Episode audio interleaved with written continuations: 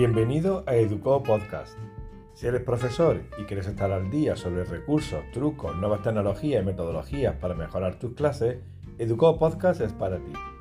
Episodios breves y bien condensados para profesores ocupados como tú y como yo. Soy Miguel, profesor de inglés en el puerto de Santa María.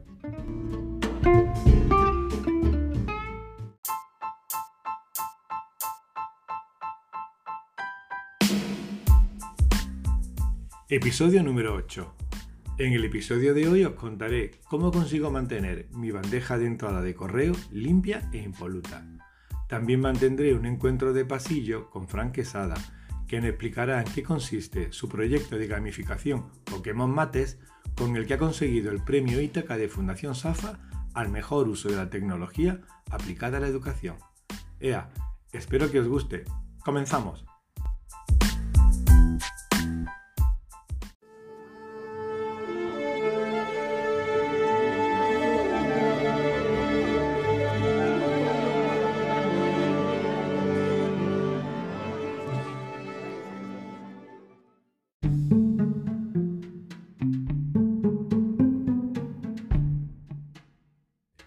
El otro día, en la sala de profesores, alguien decía que le estresaba sobremanera ver su bandeja de entrada de Gmail, cada vez más llena de mensajes, que cada vez que abre el correo le dan ganas de llorar, y que más parece un cajón desastre donde además pierde el tiempo buscando cosas.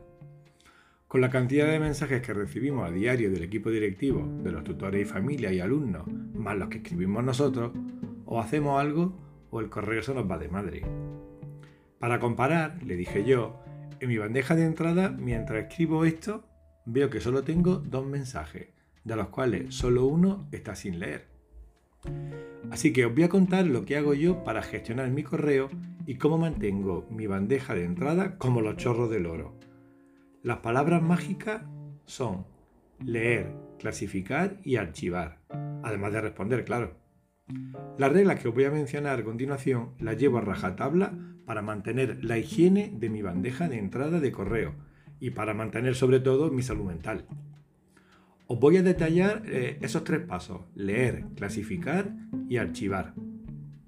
En primer lugar, a la hora de leer los mensajes, procedo del siguiente modo. Si el mensaje es informativo, pero no incluye información de importancia, directamente lo elimino después de leerlo. Si el mensaje es informativo e incluye información de importancia que debo guardar para el futuro por si acaso, lo clasifico etiquetándolo y lo archivo. Después explicaré cómo etiquetar y archivar estos mensajes.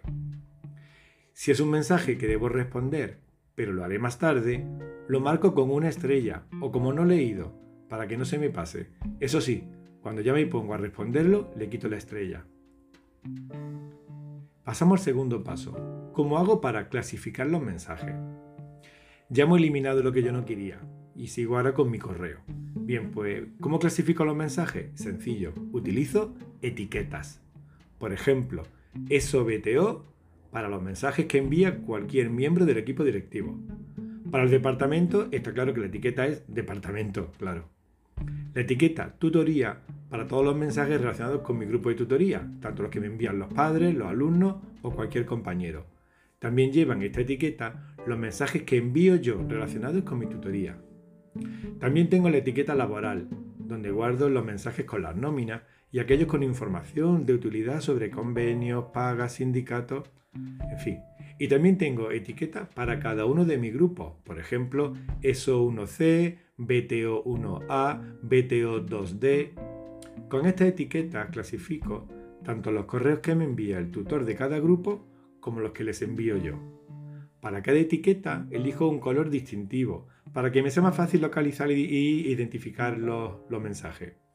Yo, creo, yo tengo el mismo código de colores que uso desde hace años para todo. Azul es para SAFA, como su logotipo.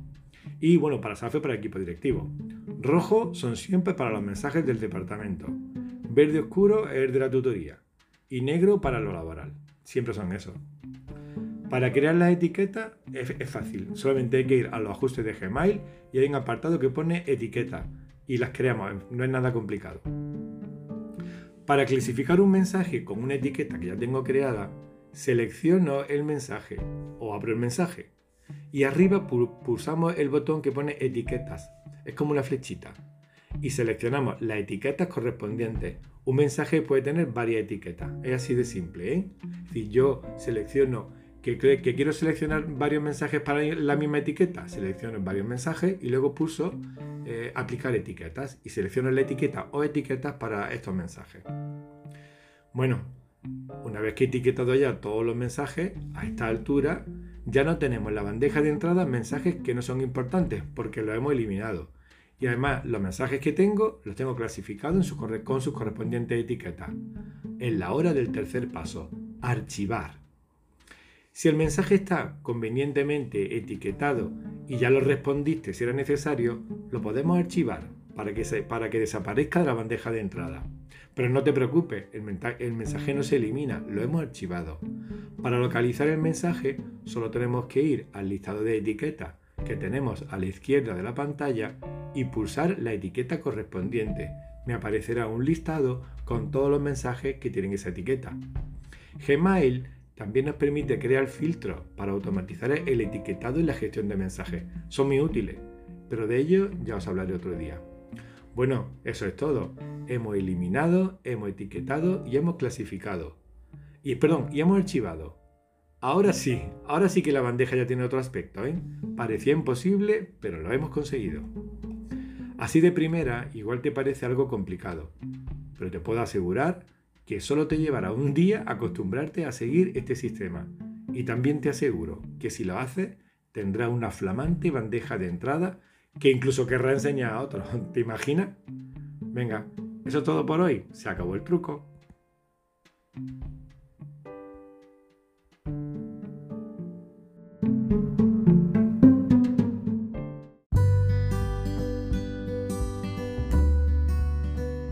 Bueno, pues tenemos hoy un encuentro de pasillo con un maestro de mi centro, de Safa San Luis, un maestro de, de sexto de primaria.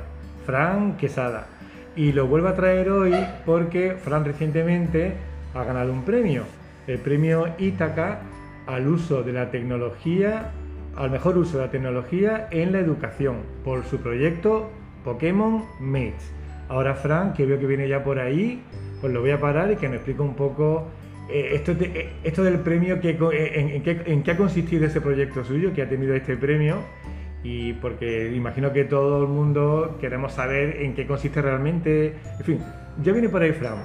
Bueno, Fran, espérate, ¿dónde vas? Para, para. Eh, ¿Qué tal? Buenos días, Fran. Buenos días, Miguel, ¿qué pasa? Mira, pues vengo, te paro porque, bueno, primero enhorabuena por ese pedazo de premio. Muchísimas gracias. Ese premio Ítaca, y para el que no lo sepa, los premios Ítaca son unos premios que, se, organiza Fundación SAFA entre todos sus centros de toda Andalucía a que se pueden presentar todos los docentes de Fundación SAFA. La intención que tienen es de, bueno, pues fomentar las buenas prácticas docentes y, eh, bueno, pues premiar aquellas que ellos consideran que rayan la excelencia o que son una, excelencia, que son un ejemplo para los demás, ¿no?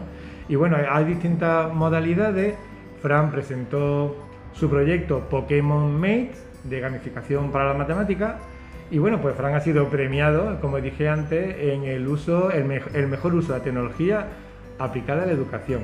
Bueno, Fran, eh, te traigo hoy, te he parado para que nos cuente un poco, nos explique en qué consiste este Pokémon Mate, este proyecto tuyo que ha recibido el premio. Vale, pues bueno, es un proyecto que, ha sido premiado sobre todo también por el uso de, de, la metodología que lleva a cabo, ¿no? Estaba basado en la gamificación y estaba basado en el diseño universal de aprendizaje.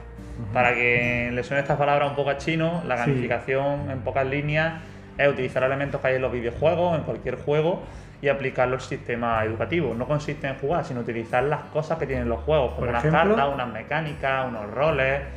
Lo tipo cuando abres un juego y, te metes ¿no? unos personajes. Entonces volqué toda la asignatura de matemática, la volqué en este videojuego de Pokémon, que no porque me gusta a mí, sino porque le encantaba a mi alumno. Y yo lo vi en los primeros días cuando yo cogí esta tutoría y dije que, que, era un sitio bueno para el objetivo principal de una gamificación, que es motivar al alumno a aprender. Entonces, a través de Pokémon, yo lo he tenido muy enganchado este último curso escolar eh, con el tema del coronavirus no pudimos finalizar el proyecto como nos gustó, entonces pues hemos metido ahí un poquito más del Entonces, proyecto. Tú te has creado unos personajes que son los personajes de Pokémon y te has creado como una historia Ah, que ellos, exactamente. por la cual ellos van circulando, por así decirlo, ¿no? ¿Y qué aplicación es lo que utilizas? ¿O simplemente hay una narración o tú utilizas algún tipo de...? Hay, mira, acaba de decir una de las palabras eh, clave en la gamificación, era una narrativa. Narrativa Ajá. es la historia que va sucediendo y que va enganchando al alumnado a seguir con ese proyecto. Si Sí. tú solo haces una actividad puntual, el alumno se va a divertir y se va a motivar por esa actividad, pero no va a tener ese interés o ese enganche a, a seguir aprendiendo. Entonces, en esa narrativa aparece un personaje, que era un personaje de videojuego, se pone en contacto con nosotros, siempre a través de correo electrónico, y yo llegaba a clase, pues recibí un correo de azul, que se llamaba el personaje así. Ajá. Y ellos, guau, ponlo, ponlo, lo proyectábamos, lo leíamos y eso pues, nos indicaba las diferentes tareas que teníamos que ir realizando. O sea, que el personaje se comunica con los alumnos a través de correo electrónico. Ahí está. Me lo envía a mí, eso sí, y yo lo proyecto en clase y lo leemos en voz alta. Y, y lo que presentáis es el, como el reto que tienen que De- superar el claro, algunas veces son retos, otras veces son diferentes informaciones, depende. De- del- dentro de la gamificación también hay una parte que es el mapa de juego. Ajá. Y en el mapa de juego muchas veces, en esas diferentes zonas que hay en el mapa, pues era Sí. lo que tenían que aprender los contenidos de matemáticas. Pues chicos, ya tenéis la nueva zona desbloqueada, que es la zona del lago. Y si ya me meto un poquito más, hablando ya del diseño universal de aprendizaje, en ese mapa ya había diferentes tareas. Claro, esas tareas son las que van siguiendo ese diseño universal, que es que no le presenta al alumno siempre la misma tarea, sino que le presenta el contenido de diferentes maneras. Entonces todos tienen acceso a ese contenido, aprenderlo de una manera diferente y no siempre en un mismo sentido, porque si el que no se le dé bien ese sentido, si vamos a poner un ejemplo de completar unos huecos, rellenar cualquier cosa, el que no se le dé bien eso, siempre va a ir mal. Eso es DUA, ¿no? Eso es dual. Enseñar el mismo contenido con diferentes actividades y que cada alumno sea un poco el que decida qué actividad es que más, la que más le conviene o la que es mejor o más competente para aprender ese contenido. De acuerdo. O Entonces, sea sí, que en cada, en cada reto, en cada, cada vez que mandaba eh, el personaje un correo electrónico, os planteaba una serie de actividades que había que realizar.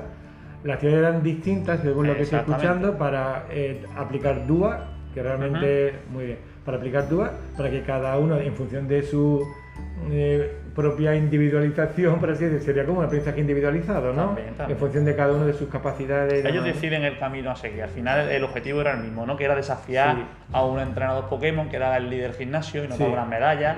Pero claro, cada uno ya decidía por qué camino o Ya. qué entrenamiento De lleva a cabo. Porque para Entonces, llegar a ese realmente, perdona que te interrumpa, las tareas que te planteas son ta- ta- tareas de matemáticas, ejercicios de matemáticas o tareas diferentes, hechas de diferente manera, ¿no? Exactamente. Todo es verdad que ha sido la plataforma base donde yo he creado todo ha sido con Genially. Con entonces, Genially. entonces ellos lo que hacían mm, se enfrentaban a combates Pokémon, que es lo que hay en el videojuego y esos combates Pokémon le planteaban eh, diferentes retos, operaciones matemáticas, o Sí. problemas, también había skate room, había trabajo cooperativo, la verdad que ha habido un mejunje de metodologías, de aplicaciones bastante completo que iba por- surgiendo sobre la marcha Sí. y ellos muy contentos. ¿Y por qué he utilizado Genially? Bueno, para que no, para que no conozca Genially, es una aplicación web que permite crear eh, animaciones o presentaciones animadas, interactivas, bastante Eh, es. resultonas. A, a nivel visual son realmente alucinantes, ¿no? Es sobre todo una herramienta para crear contenido interactivo. Ajá. verdad que es como cualquier cosa que tú puedas imaginar. Yo siempre digo, si tú tienes imaginación y quieres crear algo con Genially, casi seguro que lo haces. Entonces ellos iban, eh, todos ellos iban pinchando en el mapa, se desplegaban las tareas, Sí. pinchaban en el combate, salía el combate, le metíamos música, animación, interacción, Sí. todo eso, ya te digo, es un mundo que se puede hacer con Genially. Y más cositas, por ejemplo, también en el proyecto estaba eh, una parte estaba en el aula RTC, que Ajá. ya que disponemos de ella en el centro, pues dijimos de, de utilizarla, hicieron cosas con impresora 3D, con los Zobot, con un montón de cosas que... Todo esto para matemáticas, para el Todo esto matemáticas. Po- Pokémon Maze. todo, esto matemáticas. Por ejemplo, cómo relacioné con el aula RTC, con Ajá. la gamificación, pues el personaje, en este caso Azul, se puso en contacto con nosotros que querían crear un videojuego nuevo de Pokémon Sí. y lo querían ambientar en el puerto. Pero claro, para ello necesitaban los planos del puerto, entonces trabajábamos las coordenadas, necesitaban una edificación, entonces tuvieron que buscar los edificios más importantes y llevarlo a la impresora 3D e imprimirlo a la impresora 3D. Y luego tenían que recrear el muñequito típico que se va moviendo en el videojuego, Sí. pues teníamos que pasarle un vídeo para que ver que el muñeco se movía. Eso lo hicimos Sí. con los Zobos. Programamos los Zobos y se tenían que ir moviendo entre las diferentes piezas que ellos habían eh, Sí. antes utilizado con la impresora 3D y esa fue la parte que llevamos en el aula RTC. Pues la parte más, digamos, más tecnológica. Los sofobots, para quien no lo sepa, son unos pequeños robots de movimiento muy chiquitines, casi como el del tamaño de un dado, un poquito más grandes, ¿no?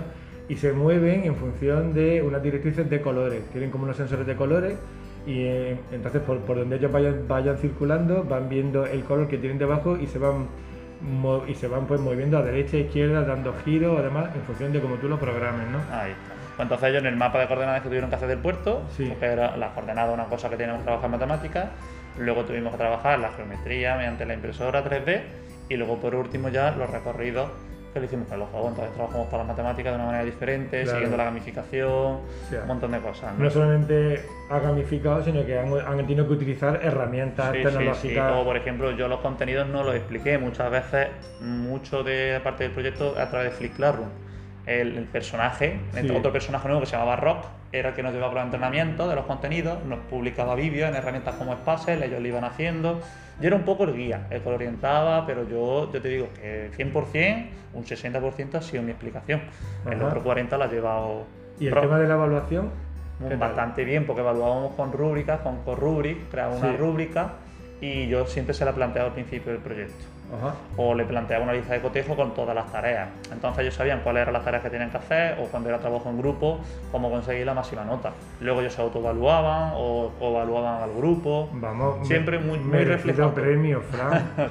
tiene, no, cuando ya cuando lo presenté me di cuenta, uh, pues sí hay cosas detrás claro, de Claro, cuando, cuando le explica, claro, uno te, te dice, pues mira, pues Fran ha ganado el premio tal, tal, dice, bueno, pero ¿y en qué realmente ha consistido? Dice, gamificación, sí, bueno, pero pero ahora que lo está explicando todo. Hay mucho más detrás, tío. Que cuando uno se plantea esto, lo bueno que tiene la edificación que es que es tan amplia que puede meter muchas metodologías, cooperativos, Flip Classroom, un montón.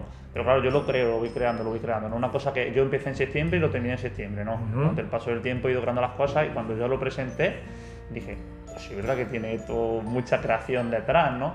Incluso mucha gente dice, bueno, esto lo tenías pensado. digo, no, yo hice el proyecto porque vi que era la gamificación un elemento bueno para motivar al alumno y luego salió un correo en junio, creo que fue, de los premios, digo, pues venga, vamos a presentarlo, ¿no? Y a día de hace unas semanas o un par de ellas nos enteramos que habíamos sido los ganadores. Qué bien. Y se nos queda aquí en nuestro centro, en San San del Puerto, gracias a ti. pues muy bien, pues enhorabuena Fran por ese trabajo tan chulo porque seguro que a los alumnos le habrá encantado. Sí, yo muy contento, la verdad. Y nada, y gracias por tenerte de nuevo con nosotros. Y a ver que nos cuentas en otra ocasión que me encuentre contigo por estos, por estos pasillos. Venga, Fran, muchísimas gracias. ¿eh? Hasta, otro día. Hasta luego. Adiós, amigos.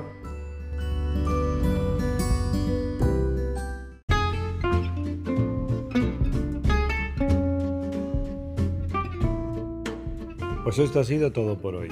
Espero que te haya gustado.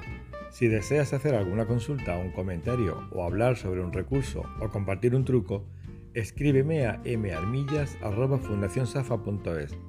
Si lo prefieres, también puedes enviarme un chat de Google. Te recuerdo que Educo Podcast está disponible en las plataformas habituales, incluyendo Spotify, Apple Podcast y Google Podcast. Bueno, adiós amigos, te habló Miguel desde el puerto de Santa María. Quedamos en el próximo episodio de Educo Podcast. ¡Chao!